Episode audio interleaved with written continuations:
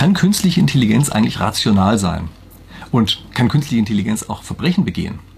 Also das sind solche Themen, denen ich hier in diesem Video nachgehen möchte. Das Format ist ein bisschen anders, als Sie das sonst von mir kennen, nämlich das ist ein Interview, was nicht ich führe, sondern was mit mir geführt wird, nämlich von Felix Kästner von Finanzen.net, also dieser großen Informationsplattform äh, rund um Finanzen. Und das soll eigentlich auf deren Ratgeberkanal erscheinen. Ähm, tut auch ein anderer Teil dieses Interviews, aber ist ein bisschen lang geworden, haben wir gesagt, wir teilen das auf. Die eine Hälfte ist bei mir auf dem Kanal, die andere Hälfte läuft dort. Also wie gesagt, wenn Sie die andere Hälfte äh, dieses Videos oder dieses Interviews sehen wollen, dann gerne auf Finanzen.net Ratgeberkanal gehen. Ich verlinke Ihnen das natürlich, also hier unten drunter und als Infokarte und als Endkarte kriegen Sie es auch nochmal.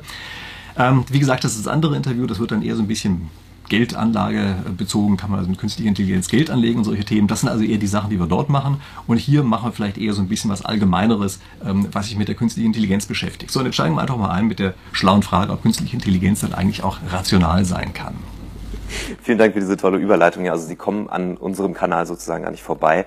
Ähm, ich kann Ihnen versprechen, das ist auch ein sehr interessantes Video tatsächlich. Äh, da geht es, wie Sie schon gesagt haben, um KI und Geldanlage und äh, was man da so alles beachten sollte und vielleicht auch vermeiden sollte. Genau. Hier wollen wir aber über ein paar andere Sachen sprechen und ich freue mich jetzt hier neben einem Spieltheoretiker zu sitzen. Ich denke mal, den meisten Ihrer Zuschauer ist bekannt, was die Spieltheorie ist. Ich habe es auch so ein bisschen versucht, mal im Vorfeld zu recherchieren und zu verstehen. Zwei Sachen sind so ein bisschen hängen geblieben. Das eine ist, Spieltheorie ist eine Entscheidungstheorie. So erklären Sie es in einem Ihrer anderen Videos. Und das zweite ist, dass die Spieltheorie davon ausgeht, dass die Akteure, die beteiligten Akteure rational handeln. Für mich als Laie ist sowohl vernünftiges Handeln als auch Entscheidungsfähigkeit sind zwei sehr menschliche Eigenschaften eigentlich. Jetzt ist die Frage, kann eine KI, eine künstliche Intelligenz nach spieltheoretischen Kriterien agieren und rationale Entscheidungen treffen? Ich glaube, Sie wären entsetzt, wenn Sie wüssten, was rationale Entscheidungen wirklich sind. Klären Sie mich auf. ja, muss man an konkreten Beispielen machen. Ja, also wir machen das immer relativ abstrakt, indem wir uns überlegen, in einer ganz abstrakten Situation, was sollte man eigentlich im Allgemeinen so machen. Ne? Oder beispielsweise kommt es zu solchen Dingen, dass man sagt, ähm, weiß ich, es sollte sich nicht aus sich selbst heraus zerstören. Also wenn wir beide ganz fest daran glauben, dass wir eine bestimmte Entscheidung treffen, dann sollte keiner einen offensichtlichen Anreiz haben, das nicht zu tun. Das ist im Grunde genommen die Idee, die hinter dem Nash-Gleichgewicht ist. Ja. Das führt aber in Einzelfällen zu Dingen, die wir aus menschlicher Perspektive für komplett unvernünftig halten. So, das heißt also, wenn jetzt Ihre Frage tatsächlich so ist, wie Sie sie erst gestellt haben, nämlich kann eigentlich eine künstliche Intelligenz rationale Entscheidungen treffen? Ja, das glauben Sie aber, dass sie das kann, viel besser als wir. Ob das, was dabei rauskommt, etwas ist, was wir noch haben wollen, steht auf einem ganz anderen Blatt. In sehr vielen Fällen nämlich nicht. In sehr vielen Fällen ist es so, dass rationale Entscheidungen, also wirklich ganz hardcore rationale Entscheidungen, Sachen sind, ähm, bei denen sie einfach sagen, da kann man doch nicht zusammenleben. Und äh, deshalb haben wir Menschen ja auch äh, entwicklungsgeschichtlich bestimmte Verhaltensweisen hervorgebracht, die eben gerade nicht rational sind. Also es gibt sehr viele solche Situationen in der Spieltheorie, wo die Leute geradezu ausflippen über die, ähm, über die Rationallösung, weil sie sagen, so kann man das doch nicht machen und wenn das jeder machte und das führt doch zu nichts und weiß ich was. Und es stimmt ja auch. Wenn das jeder so machte, äh, dann würden wir uns gegenseitig nur noch zerfleischen in vielen Situationen. Ja? Also das bedeutet, die Kunst besteht eigentlich darin, Lösungen zu finden, die in äh, echte Weltsituationen wirklich sinnvoll sind und da idealerweise im Zusammenspiel mit Menschen. Also wir sind äh, wesentlich kooperativer von unserer Veranlagung her, als man erstmal denkt und nehmen das nicht mehr als solches wahr. Also wir nehmen das als etwas Rationales wahr, obwohl es eigentlich in einem streng mathematischen Setting betrachtet nicht rational ist. Ja, also insofern äh, einfache Antwort, ja, das, das Rationale, das kann die, äh, so eine künstliche Intelligenz viel besser als wir. Nur das wird nicht das sein, was wir wollen. Andererseits sind auch die anderen Dinge, dieses, äh, dieses Nicht-Rationale, was wir oft haben, das ist ja auch relativ gut vorhersehbar, was da passiert.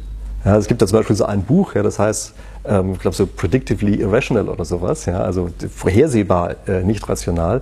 Und äh, so ist es auch tatsächlich. Also das heißt, man weiß auch, dass wir auf eine bestimmte Art und Weise von dieser Buchrationalität abweichen. Und das kann man natürlich auch relativ leicht nachbilden, wenn man das möchte. Mhm. Sie haben in einem Ihrer Videos äh, über künstliche Intelligenz gesagt, dass diese, ich zitiere jetzt mal nicht ganz Wort, aber zumindest sinngemäß, dass KI, wenn sie außer Kontrolle gerät, eine verdammt gefährliche Sache sein kann. Das fand ich sehr, sehr spannend und würde Sie mal bitten zu sagen, was, was genau meinen Sie damit? Stellen Sie sich einfach mal vor, äh, Sie haben tatsächlich an irgendeiner Stelle eine künstliche Intelligenz, die nicht einen IQ hat wie wir, so von um die 100, sondern von 1000. Man kann sich das nicht gut vorstellen, was das heißt. Also wenn wir jetzt bei 1000 sind, dann ist das so exorbitant weit von dem entfernt, was wir kennen, dass wir überhaupt gar nicht mehr verstehen, also nicht entfernt verstehen, was dort abläuft. Also stellen Sie sich vor, wenn Sie einer Maus eine Mausefalle stellen, ja, die versteht ja auch nicht, was da los ist. Aber unser Abstand vom IQ zu einer Maus ist sicherlich nicht 1000 IQ-Punkte. Und das heißt also, das wäre so unfassbar viel mehr, dass wir gar nicht mehr, wir würden gar nicht mehr realisieren, was auf einmal passiert und auf einmal wäre irgendetwas und wir verstehen überhaupt nicht, wie es dazu gekommen ist. Das sind übrigens Sachen, die wir in den Anfängen bereits haben. Also wenn Sie sich ansehen, dieses Programm AlphaGo, äh, was Go spielt, dieses Strategiespiel, da ist es ja im Augenblick auch schon so, dass die Menschheit eigentlich nur noch davor sitzt und eben nicht mehr versteht, was dort passiert. Und ähm, so etwas, also derjenige, der so etwas kontrolliert und diesen riesigen Abstand zu anderen hat, der hätte natürlich ein unglaubliches Machtpotenzial. Ja, weil er Dinge einfach steuern kann auf eine Weise, dass die anderen gar nicht merken, dass überhaupt was gesteuert wurde. Also wenn Sie merken, da ist irgendwer, der macht was, da können Sie noch was dagegen tun.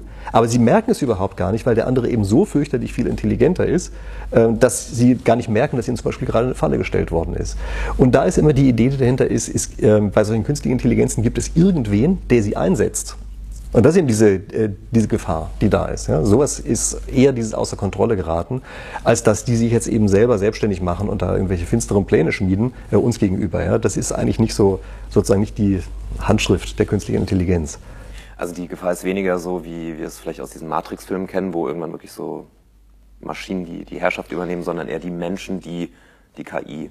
Einsetzen. Ja, also wobei Matrix ist natürlich schon so eine Besonderheit, weil ja dort die Menschen, so viel sie denn noch Menschen sind, gar nicht so richtig den Unterschied zwischen Realität und Fiktion kennen. Und das ist natürlich die nächste Sache. Ja, das ist schon etwas, ähm, ja, worüber wir uns ja auch in dem entsprechenden anderen Teil dann unterhalten haben, ja, dass man beispielsweise durch Deepfakes eben einfach auch plötzlich eine ganz neue Realität schaffen kann. Und diese neue Realität, wenn die sich gar nicht mehr unterscheiden lässt von der echten Realität, dann ist natürlich die Frage, was ist denn dann überhaupt noch Realität? Und ähm, die, das Schlimme dabei ist, die Technologie dafür ist, also ist da, muss man eigentlich sagen. Ja, sie ist vielleicht noch nicht billig genug, dass es jeder machen kann, aber die Technologie selber ist da. Sie haben im gleichen Video, über das wir gerade schon gesprochen haben, über eine Forderung gesprochen, dass man so eine Art, ich nenne es mal Entwicklungsmoratorium für KI-Technologie umsetzt. Also das, da gibt es eine Forderung aus den USA, glaube ich, oder einen offenen Brief, wo ganz viele Leute fordern, lasst uns mal ein paar Monate Pause machen mit dieser Weiterentwicklung der künstlichen Intelligenz. Ähm, sicherlich aus dieser Sorge heraus, dass wir irgendwann nicht mehr Schritt halten mit der Entwicklung. Das schließt jetzt ein bisschen an das an, was Sie gerade schon beschrieben haben. Das führt mich jetzt so ein bisschen zum Thema Politik oder, oder gesetzliche Rahmenbedingungen. Also wie könnten wir jetzt dafür sorgen, dass die KI nicht so eine Geschwindigkeit oder die, die Entwicklung nicht so eine Geschwindigkeit annimmt, dass wir überhaupt nicht mehr mitkommen? Also erstmal diese Entwicklungspause. Ähm das kann ja verschiedene Ursachen haben, warum man sowas verwendet. Also ich hatte damals ja eh den Verdacht, es ging darum, ähm, dass da einer eigentlich zeigen wollte, wie toll diese KI ist. Ja, das ist immer so ein bisschen diese Sache, Sie kennen das ja vielleicht von mancher Seite, das ist ja zu gut, das gehört verboten. Das ist ja heutzutage fast ein, ein Marketing-Trick. Ja. So, also das ist eine Sache, die ich da eher vermutet habe. Andere haben mir gesagt, nee, derjenige, der das gemacht hat, nämlich der Elon Musk, der hat gar nicht mehr davon profitiert. Der hat das aus einem anderen Grund gemacht. Der hat das gemacht, damit er ganz einfach jetzt mal ein bisschen Running Time kriegt, ja, äh, um aufholen zu können mit einem anderen Unternehmen. Also gehen Sie mal davon aus, dass wenn solche Forderungen von Privatunternehmen gestellt werden, die nicht im Sinne der Menschheit sind, sondern im Sinne dieses einen Unternehmens, also das ist eine ganz einfache Regel. Da muss man auch einfach nur ein bisschen spieltheoretisches Denken drauf anwenden. Können relativ sicher sein, wenn ein Unternehmen sagt, lass uns mal die Entwicklung stoppen, dann heißt das zum Beispiel, naja, wir haben gerade noch nicht die Leute eingestellt, gebt uns mal ein halbes Jahr, dass wir sie einstellen können. Ja? So, gut, also abgesehen davon wird sich das natürlich sowieso, wer sollte sich daran halten? Das ist ja völliger Blödsinn. So, was die Gesetzeslage angeht, also ähm, ja, in gewisser Weise müssen wir, glaube ich, fast auch auf das, dann auf das Video in Ihrem Kanal verweisen, oder? Äh, da haben wir ja auch äh, teilweise über solche Dinge gesprochen, aber ich kann hier eine Sache schon mal einfach so kurz äh, sozusagen als generelle Regel sagen. Dann, wenn man versucht, mit gesetzlichen Regelungen einer neuen Technologie hinterherzurennen, macht man genau das, man rennt hinterher. Also das Einzige, was man tun kann, ist, dass man einen Rahmen steckt, der so klug ist, dass er dann aber bitteschön auch noch in 50 Jahren Bestand hat. Das halte ich bei sowas für ganz wichtig. Also ich habe in einem anderen Video auch darüber gesprochen, dass im bürgerlichen Gesetzbuch tatsächlich einige Paragraphen drin sind, die über 100 Jahre alt sind, aber sich auf völlig neuartige Technologien im Onlinehandel anwenden lassen. So etwas sind ganz einfach gute Gesetze. Und es gibt, es gab zu allen Zeiten schlechte Gesetze. Ja. Es gab natürlich auch früher schlechte Gesetze, die sind irgendwie wieder verschwunden. Aber wenn wir jetzt bei sowas oder in solchen Kategorien denken, müssen wir uns darüber Gedanken machen, wie schaffen wir es, gute Gesetze zu machen. Also welche, die eben einen Rahmen bilden und dann tatsächlich einfach Leitplanken sind, innerhalb derer sich so etwas bewegt, die aber weit genug sind, dass da drin auch viel Entfaltungsmöglichkeit ist. Mhm. Wenn wir versuchen, auf so einer Detailebene zu regulieren, also so ähnlich wie bei der Bankenregulierung, völliger Quatsch, das wird scheitern. Äh, bei der Bankenregulierung brauchen wir das ja auch nur aus anderen Gründen. Ja? Also viele haben das Gefühl, ah, okay, Banken sind reguliert und weil die das sind, müssen wir das bei KI jetzt auch machen. Nein, das sind andere Bedingungen auf die möchte ich jetzt gar nicht so stark eingehen, ja, aber es sind schon im Detail sehr stark unterschiedliche Bedingungen, die da vorherrschen. Und deshalb ähm, können wir niemals oder sollten nicht diese Regulierungsdichte dabei haben, sondern müssen einfach ganz viel Freiraum lassen, damit das in die richtige Richtung geht. Vor allen Dingen auch offen bleibt. Auch so bleibt, dass das, was sich entwickelt wird, sichtbar bleibt. Denn im anderen Fall gibt es die Entwicklungen trotzdem, die sind aber nicht mehr sichtbar. Das ist nicht die schlimmste Katastrophe. Ja, dann gibt es auf einmal eine Superintelligenz, und die meisten wissen es überhaupt gar nicht, haben nicht gemerkt, dass da einer dran gebastelt hat. Also das sind solche kleinen unbeabsichtigten Konsequenzen schlechter Regulierung. Okay, also Sie, Sie sprechen jetzt einerseits von durchaus einer großen Freiheit, die man dieser Entwicklung gewähren sollte, auf der anderen Seite von einem Rahmen. Ähm, vielleicht können Sie das noch ein bisschen konkretisieren. Also wie, wie, wie könnte so ein Rahmen aussehen? Also ich glaube, die beste beste Vorgehensweise bei sowas ist wirklich, dass man sich fragt, was ist auf einer ganz abstrakten Ebene etwas, was jetzt nicht in den nächsten Monaten sich ändert, nicht in den nächsten Jahren ändert und auch wahrscheinlich in den nächsten Jahrzehnten konstant bleibt. So abstrakt muss man werden. Und wenn man diese Abstraktionsstufe erreicht hat und feststellt, auf dieser Abstraktionsstufe fehlt irgendetwas, darüber kann man sich mal Gedanken machen. Aber diese Abstraktionsstufe muss man erstmal erreichen. Und da kann ich jetzt natürlich auch keine konkreten Vorschläge für machen, denn das ist ja eine Sache, da muss man eben wirklich erstmal lange drüber nachdenken. Also ob man überhaupt eine solche Regulierung braucht und wenn ja, wie man sie eben so gestaltet, dass sie auf dieser sehr abstrakten Ebene erfolgt, so dass man wirklich weiß, auch für die nächste, übernächste und überübernächste Technologie, was man zu machen hat. Und ich spreche da nicht von ähm, weiteren Versionen von ChatGPT, ja, sondern ich meine wirklich ähm, Entwicklungssprünge. Also beispielsweise diese Technologie von neuronalen Netzen, das hätte man sich ja noch vor, also ich würde sagen vor 15 Jahren eigentlich noch nicht vorstellen können, wie unfassbar leistungsfähig diese Dinger werden würden. So, und äh, wenn man aber gesetzlichen Rahmen macht, dann muss der eben solche Entwicklungssprünge äh, sinnvoll mit umfassen. Sehen Sie das eher bei der Politik oder eher bei der Wissenschaft? Also wo, wo könnte dieser Rahmen entstehen? Also wen braucht es dafür? Welche Expertise braucht es vielleicht auch, um, um jetzt wirklich zu sagen, wir blicken so weit in die Zukunft und versuchen dieses schwer vorhersehbare irgendwie vorhersehbar und berechenbar zu machen? Äh, na, da steckt ja schon was drin, was ich so nicht unterschreiben würde. Also wir wollen das nicht vorhersehbar machen, denn dann wüssten wir schon, was passiert. Nein, das ist nicht der Punkt. Wir versuchen es so weit zu abstrahieren, dass es auf dieser abstrakten Ebene irgendwann mal zu den entsprechenden Gesetzen kommt. Sie müssen sich vorstellen, Gesetze zu machen ist ähm, ein Prozess. Dafür brauchen Sie Profis. Die Profis heißen Politiker. Das ist deren Job. Ja, das sind diejenigen, die sowas können, die diesen Prozess beherrschen. Und der ist kein einfacher Prozess. Aber man kann ihn gut und man kann ihn schlecht machen. Und zum Gutmachen heißt es, man muss jede Menge Experten aus den unterschiedlichsten Richten, Richtungen mit einbeziehen. Also wirklich aus den unterschiedlichsten Richtungen. Nicht einfach, dass man sich drei Leute aussucht und sagt, ich habe jetzt Experten befragt, aber die sind natürlich dann Rosinen gepickt, sondern dass man ganz einfach hier wirklich einen offenen Diskurs hat und aus sehr vielen verschiedenen Richtungen äh, die ganzen Strömungen mit einfließen lässt in so etwas. Und wenn man dann merkt, ja, okay, es zeichnet sich hier etwas ab, was relativ weit konsensfähig ist, da muss man zusehen, dass man eben sagt, okay, jetzt überlegen wir uns mal, kriegen wir diese Abstraktionsebene hin, die auch eben die nächsten Technologiesprünge überlebt? Und wenn ja, dann gehen wir diesen ähm, Prozess mit rein, dass wir das eben abstimmen und die Interessen entsprechend abwägen zwischen verschiedenen Gruppen und so weiter. Ja, erst dann hat man eben ein, ein Gesetz, was diese Qualität erreicht. Und das ist, ähm, das ist nicht einfach eine Sache, dass sich einer hinsetzt und jetzt aus so wahltaktischen Manövern heraus plötzlich ankommt und sagt, wir brauchen jetzt hier mal ein Thema und da brauchen wir jetzt KI-Regulierung. Ja, das kann man populistisch kann man das auch machen. Nur dann verliert man halt und kriegt nichts dafür. Sie haben eben sehr vehement widersprochen auf diese Annahme, äh, man, man muss das irgendwie vorhersehbar oder berechenbar machen. Ich würde gerne trotzdem von Ihnen mal so, so den Blick in die Glaskugel. Was glauben Sie denn, nehmen wir mal wirklich jetzt einen realistischen Zeitraum, fünf Jahre. Also wie, was glauben Sie, was sich in den nächsten fünf Jahren im Bereich KI verändern könnte? Ich sage mal eine Vorhersage, die einen etwas längeren Zeitrahmen hat, nämlich bis 2030. Und mit der Vorhersage laufe ich schon lange rum. Also schon wirklich sehr lange. So lange, dass am Anfang jeder gesagt hat, na ein Glück, das ist ja noch nach meiner Rentenzeit. Ähm, das ist nämlich die Vorhersage, dass billige Hardware, Computer-Hardware, die Leistungsfähigkeit unserer Gehirne übertreffen wird. Und dazu stehe ich nach wie vor. Also ich bin mir sehr sicher, dass bis zum Jahr 2030 das so sein wird. Also im Augenblick ist es ja, glaube ich, so, je nachdem, wie man rechnet, ja, ähm, sind wir im Augenblick so in der Region, dass vielleicht ein Großrechenzentrum, vielleicht ein Rechnerverbund uns gerade so einholt von einem Menschen. Natürlich schneller und können bestimmte Dinge besser und sowas und andere schlechter. Aber das heißt, wir sind im Augenblick so ein bisschen an dieser Schwelle. Aber das so eine billige Hardware, wie das, was unter dem Schreibtisch bei uns steht oder im Handy drin steckt, dass uns das überholt, da bin ich mir relativ sicher, bis zum Ende des Jahrzehnts ist das da. So, das heißt also, Sie haben jetzt eine Hardware, die besser ist als das, was in unserem Kopf verbaut ist. Und weiterhin läuft auf dieser Hardware eine spezialisierte Anwendung. Also nicht wie bei uns, wo sie so eine Amöbe und ein Reptilium und weiß ich was da alles gestapelt haben, ja, mit lauter Sachen, die sich widersprechen und so eine generelle Anwendung sein müssen, die für alles irgendwie gut ist. Nein, jetzt haben sie einfach spezialisierte Anwendungen. Also das heißt, sie können sich da relativ klar ausmalen, dass natürlich die, diese Technologie uns also für die meisten Spezialanwendungen hoffnungslos überholt. So. Was das so ganz genau bedeutet, kann ich Ihnen im Augenblick auch natürlich nicht sagen. Ne, wenn, dann wäre ich natürlich bis dahin sowieso lange Millionär. Also ich kann es Ihnen einfach nicht sagen.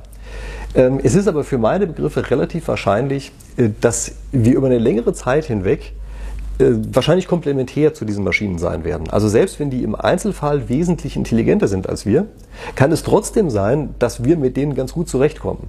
Das ist ja so ein bisschen so wie mit so einem Bagger. Der ist ja auch im Faktor, weiß ich nicht, 1000 oder 10.000 stärker als wir das sind, aber eigentlich haben wir uns durch den ja nie so richtig bedroht gefühlt. Und so ähnlich kann es hier auch sein, dass wir also eine sehr lange Übergangsphase haben, in der sich diese beiden Komponenten doch einfach noch sehr gut ergänzen. Also das heißt, Mensch-Maschine-Systeme besser sind als Systeme nur aus Menschen oder nur aus Maschinen, so wie es eigentlich schon relativ lange ist. Also da würde ich sagen, haben wir schon eine, sagen wir, eine gute Chance, über längere Zeit hinweg, sagen wir mal mindestens eine Generation, noch ganz gut dazustehen. Ähm, wir müssen natürlich die Rahmenbedingungen so ein bisschen anpassen. Also wenn wir die Vorstellung haben wie bisher, dadurch, dass wir individuell arbeiten, Dadurch bekommen wir auch unsere Entlohnung. Das wird problematisch. Denn immer mehr von diesem klassischen Arbeiten wird rüberwandern zu den Maschinen. Und da müssen wir ganz einfach Methoden finden, wie wir von diesen Maschinen profitieren können. Und zwar nicht irgendwer, der das Glück hatte, dann die Dinger rechtzeitig gebaut zu haben und dann gerade der Monopolist in diesem Bereich zu sein. Denn das ist der nächste Effekt, das machen sich auch die wenigsten klar. Immer dann, wenn wir es mit solchen Systemen zu tun haben, da gibt es normalerweise einen Platzhirsch, der alles dominiert, Monopol, das ist, glaube ich, der Name, den man dafür verwenden sollte. Es gibt ein Monopol. Und die ganzen anderen gucken in die Röhre. Aber sie wissen von vornherein nicht, wer dieses Monopol haben wird. Das heißt also, es wird am Ende immer zufällig wen geben, zum gewissen Grad zufällig, wer der Sieger dieser ganzen äh, Geschichte ist. Der wird super reich sein und alle anderen werden eben nicht reich sein. Und da müssen wir Methoden finden, die dafür sorgen, dass das kein Dauerzustand ist, sondern dass wir den Anreiz haben, reich zu werden, aber das bitteschön nichts ist, was zu so einem Login führt, zu einem Einrasten des Systems, wo die anderen auf ewig ausgesperrt sind. Also das kann es nicht sein. Wir müssen beide Elemente drin haben. Ja. Einer den Anreiz, so etwas zu machen und zum anderen dieses also ich nehme jetzt mal das Wort in den Mund, kollektivistische, was dafür sorgt, ähm, dass alle davon profitieren können. Ja, so, so einen Mechanismus müssen wir finden, weil hier eben leider bestimmte wirtschaftliche Strukturen, die in der Vergangenheit sehr wirkungsvoll waren, in einer solchen Umgebung eben nicht mehr funktional sind. Wir haben in dem anderen Video auch darüber gesprochen, äh, dass KI immer besser zum Beispiel menschliche Stimmen imitiert, dass das Betrugsmaschen irgendwie vereinfacht. Mal etwas genereller jetzt nochmal hier gefragt, äh, sehen Sie darin eher was Positives oder eher was Negatives, dass KI immer menschlicher wird oder dass, dass sich diese KI immer mehr vermenschlichen lässt? Na, das weiß ich nicht, ob ich da auch schon erstmal die Prämisse der Frage Ihnen abkaufe. Ähm, das ist ja nicht das menschlich Werden, sondern das Erscheinen, als wäre man menschlich. Also das ist ja das Schlimme, das ist ja dieses Terminator-Sache. Ja? Der sieht so aus wie irgendwer, ist aber in Wahrheit ein anderer. Das ist ja nicht menschlich werden. Ja? Also dieser wie heißt dieser Terminator, der aus flüssigem Metall ist, ja, T1000 glaube ich oder sowas, ja, ähm, der ist ja nicht menschlich, aber er wird eben verwechselt mit was Menschlichem. Und äh, das heißt also gerade diese Deepfakes und sowas, die sind kein menschlicher werden, sondern es ist ein Vortäuschen von was Menschlichem. Das ist natürlich eine Katastrophe. Sie können aber mit den gleichen Sachen natürlich auf einmal auch Dinge tun, an die man früher gar nicht gedacht hat. Also dass plötzlich beispielsweise Gegenstände per 3D-Druck oder sowas erzeugt werden, die man vorher nicht machen konnte. Oder dass sie auch Musik machen können, an die vorher nicht zu denken war. Also nehmen Sie solche Bands wie Depeche Mode oder so. Äh, das ist ja eine Form von Musik, die wäre ja vor den 80er Jahren technisch einfach nicht möglich gewesen. Die ist deshalb ja auch neu gewesen, also sind die auch hochgespült worden dann mit dieser neuen Technologie, weil plötzlich ganz neue Dinge aufgetaucht sind. Ja, das ist dann eben irgendwer, der am Anfang damit mal rumgespielt hat, also Kraftwerk oder so, die aber noch nicht das kommerzialisieren konnten. Und dann gibt es eben andere, die so etwas kommerzialisieren können. Ähm, das ist ja eigentlich eher dieser Prozess, der dahinter steht. Okay, das heißt, Sie sagen, es ist keine Vermenschlichung, aber sozusagen, ähm, Sie sehen eine Gefahr darin, dass, dass die KI menschliche Eigenschaften oder menschliche Formen, was auch immer. Mogelpackung. Mhm. Ja, es tut so, als ob. Es kapert letztlich unsere Heuristiken, wenn man so will. Also wir haben natürlich Vertrauen, wenn wir mit jemandem sprechen, den wir kennen. Das heißt also, wenn wir mit jemandem am Telefon sprechen und glauben, das wäre derjenige, dessen Stimme, haben wir natürlich ein anderes Vertrauen, als wenn wir glauben, es wäre jemand anders. Ja, machen und äh, denken, sagen andere Sachen in einer solchen Situation. Und das ist natürlich einfach eine Riesengefahr. Ja, aber weil es eine Betrugsmasche ist. Das ist eben gerade keine Vermenschlichung. Ja. Ähm, wenn KI wirklich menschliche Eigenschaften annimmt, und das kann man zum gewissen Grad natürlich machen. Also gucken Sie sich an, wenn Sie Interaktion mit ChatGPT haben. Ja, gucken Sie sich an, dass sehr viele der Interaktionen wirklich äh, eigentlich menschlich wirken. Und äh, da weiß ich gar nicht, ob man das unbedingt als einen reinen Fake betrachten sollte, sondern das ist schon angelegt in der Art, ähm, wie die mit einem spricht. Also, dass sie so sagt, ähm, Entschuldigung für das Missverständnis oder so, das ist natürlich zum gewissen Grad eine Floskel. Äh, zum anderen Grad ist es aber auch etwas, was den Umgang mit der KI vereinfacht. Also äh, beispielsweise, ich habe in verschiedenen Videos äh, habe ich gezeigt, welche Prompts ich geschrieben habe, und da habe ich häufiger die Bitte drin. Also ich habe der KI gesagt, bitte mach Folgendes. Und viele Zuschauer haben gesagt, was ist das denn für ein Quatsch? Braucht das gegenüber einer KI nicht bitte zu sagen? Ähm, ich glaube aber, dass es am Ende wesentlich mehr ausmacht, als man denkt. Also einmal äh, beeinflusst es einen selber. Ähm, wie man damit umgeht. Zum anderen kann es durchaus sein, dass eine KI solche äh, Sachen als Schlüsselwörter auffasst. Und das nächste ist natürlich, dass die Interaktion, der Kontext, der damit entsteht, ebenfalls ein anderer ist als im anderen Fall. Und äh, genau dieser Kontext ist ja am Ende das, was wirklich entscheidend ist. Also das heißt, äh, der Übergang zu so einem echten Menschlichsein, der ist schon an irgendeiner Stelle fließend und das würde ich teilweise durchaus als was Positives empfinden. Also wenn da menschliche Eigenschaften drin sind und seien es nur erlernte, ja, äh, würde ich das insgesamt schon eher so sehen, dass es den Umgang mit uns vereinfacht und vielleicht auch, wenn es um Entscheidungen geht, also Entscheidungen vorschlägt, die eben auch menschlicher sind. Nur kurz als Nachtrag, Sie sind in guter Gesellschaft. Ich habe mich auch mehrmals dabei erwischt, wie ich bei ChatGPT bitte und unnötigerweise sehr höflich. Äh, äh, finden Sie das Erwischtsein? Finden Sie es unhöflich? Aber finden Sie es unnötig, das zu machen? Ich habe, selbst als ich es gemerkt habe, habe ich es weiterhin gemacht. Okay. Ich weiß nicht genau warum, aber ich dachte auch, ähm, da kommt ja was zurück, was wirklich so wirkt, als würde da jemand sitzen und das eintippen. Ja. Also diese, deswegen spreche ich die ganze Zeit von der Vermenschlichung. Also ich finde schon, das macht ja auch mit, mit einem was, wenn man mit ChatGPT irgendwie sich unterhält. Also. Ja, also ich halte das auch keineswegs für überflüssig. Also ich ähm, denke, das sorgt dafür, dass auch die Kommunikation insgesamt eben eine andere Richtung nimmt. Mhm. Zum Abschluss einmal noch kurz mal den, ähm, wir haben ja eben schon so einen Ausblick gemacht in den fünf Jahren oder bis 2030, sagen Sie, ist die KI äh, oder ist die selbst die, die gängige Hardware, die man im Geschäft kaufen kann, klüger als, als das menschliche Gehirn oder leistungsfähiger, genau. Vielleicht nochmal generell, was würden Sie sagen in Kürze, was ist die größte Chance und was ist die größte Gefahr die uns äh, beim Thema KI bevorsteht? Also die größte Gefahr ist, dass es in die falschen Hände fällt. Und da gibt es natürlich viele Möglichkeiten. Also dass es einer missbraucht oder dass irgendeiner eine idiotische Regulierung drüber stülpt oder dass einer ähm, genau gesagt ist, insgesamt beispielsweise auch wirtschaftlich zu etwas führt, wo wir sagen würden, nee, das wollten wir so eigentlich gar nicht haben. Das sind so die größten Gefahren.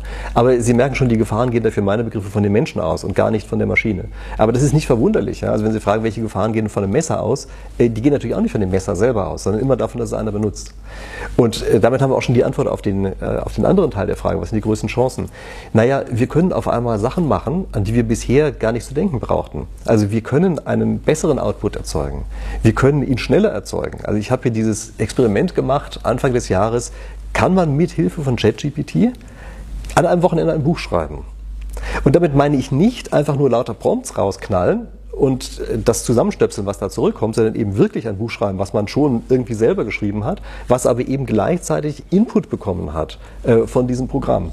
Und das ist schon etwas, da muss ich sagen, also in der Qualität, wie das da entstanden ist, dieses Buch, ja, dieses Schummel mit ChatGPT, das habe ich das ja auch so genannt, ja, ähm, das ist etwas, was man ohne ein solches Programm nicht hätte hinkriegen können. Also ich hätte den reinen Text von der Länge her, hätte ich genauso in einem Wochenende schreiben können, aber er wäre schlechter gewesen. Und äh, das ist, glaube ich, die Sache, die wir jetzt äh, verstehen müssen, dass eben plötzlich lauter neue Dinge gehen, dass wir Sachen schneller machen können äh, als bisher und es natürlich dann auch schneller machen müssen, klar, ja, weil wenn das irgendeiner einsetzen kann und die anderen nicht, dann ist halt schlecht. Und ähm, diese, äh, die sich gegenseitig ergänzen von Mensch und Maschine, das ist, also war schon seit eh und je eine große Chance und ist es eben auch diesmal. Und äh, Sie werden sehen, äh, es wird praktisch in jedem Geschäftsmodell, was wir uns jetzt vorstellen können, wird es heißen, wir nehmen das Geschäftsmodell, wir flanschen KI oben drauf und haben dann irgendwas Neues. Und äh, das wird die nächsten Jahre auf jeden Fall überwiegend positiv sein, bin ich mir sehr sicher. Das war ein schöner Abschluss. Vielen, vielen Dank für das Gespräch, Herr Professor Rieck. Vielen Dank, dass ich hier sein durfte. Lassen Sie gerne bei ihm ein Abo da und auch auf unserem Kanal Finanznet Ratgeber. Vielen Dank fürs Zuschauen. Wenn Sie das jetzt interessant fanden, dann nicht vergessen, auf finanzen.net, Ratgeberkanal, ich Ihnen gleich auch nochmal als Endkarte verlinke und der unten in der Videobeschreibung auch drin steht, da finden Sie den anderen Teil dieses Interviews. Da geht es dann um ein bisschen praktischere Dinge, also was kann man mit Geldanlage, mit äh, künstlicher Intelligenz und sowas machen. Also wie gesagt, das gibt es dann dort. Schauen Sie gerne dort vorbei, kann den Kanal sowieso bloß empfehlen, ist eine gute Sache. Ansonsten bin ich mir sicher, wir sehen uns hier in der nächsten Woche in aller Frische wieder. Bis dahin.